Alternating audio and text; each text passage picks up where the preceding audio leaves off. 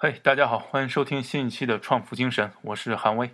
这期我们录一期节目，叫《创业 DNA：被利润杀死在昨天的企业》。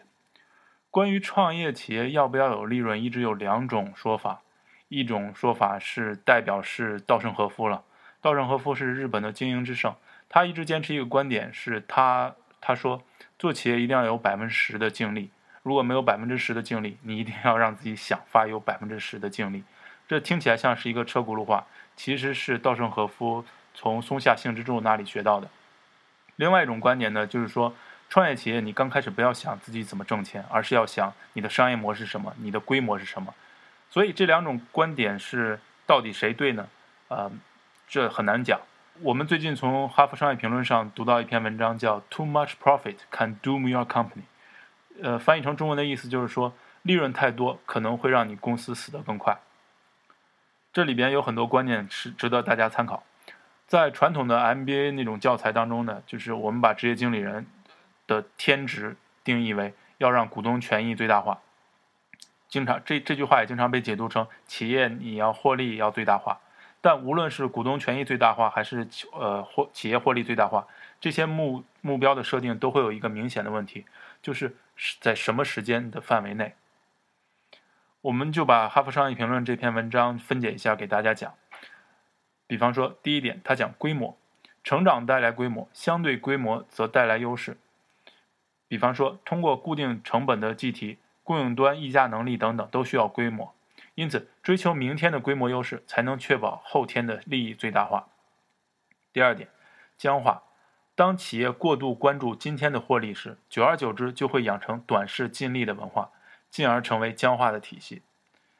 第三点，人才，在知识经济时代，人才是企业最重要的价值产出来源。因为强求今天的利润，没有积极在人才大战中不断求胜，将会造成明天的苦果。第四点，竞争，今天的高额获利将吸引来明天的竞争对手，获利越高，竞争对手就会如排山倒海一般到来，竞争越多，明天的利润就越难维持。第五点，机会。任何快速成长行业都有趋缓的一天，这时候原先的蓝海产品商业模式都会逐渐变为红海。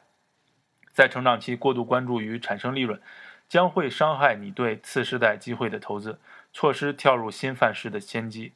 这点，Google 公司做的比较好。早在2005年的时候，那个时候 Google 刚上市，搜索引擎还在快速成长，但 Google 就已经花费五千万美金买下买下了安卓团队。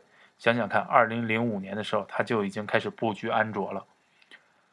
下一点是，也是最后一点是股东，追求今日获利的企业会吸引来短视尽力的股东，最终让你动弹不得；追求长线利益的公司会吸引来长线思维的股东，给你时间与空间去达到最终的伟大。再回到我们今天这个创业 DNA 的主题，被利润杀死在昨天的企业，这个标题其实是借鉴了马云的那句名言：今天很残酷，明天很残酷，后天很美好。但大多数人都死在了明天的晚上，也就是说，当我们去过度追求利润的时候，有可能就会让自己错失了规模规模的优势，错失了规模的优势，错失了人才的竞争，然后因为僵化的体制，丧失了所有的机会，然后又有一个不靠谱的股东，就让自己的创业一败涂地。我们当然要避免这种情况的发生了。但是呢，这种说法到底有没有道理呢？还是希望大家自己去探索。我们今天给大家推荐的一本书呢，其实就是稻盛和夫的和活法。稻盛和夫这个人很有意思，然后他基本上启迪了中国、呃大陆和台湾的很多人。比方说，马云就很服台湾的企业家王永庆，而王永庆呢，他又被认为是台湾的稻盛和夫。所以这一件一件的事儿呢，就是串起来的。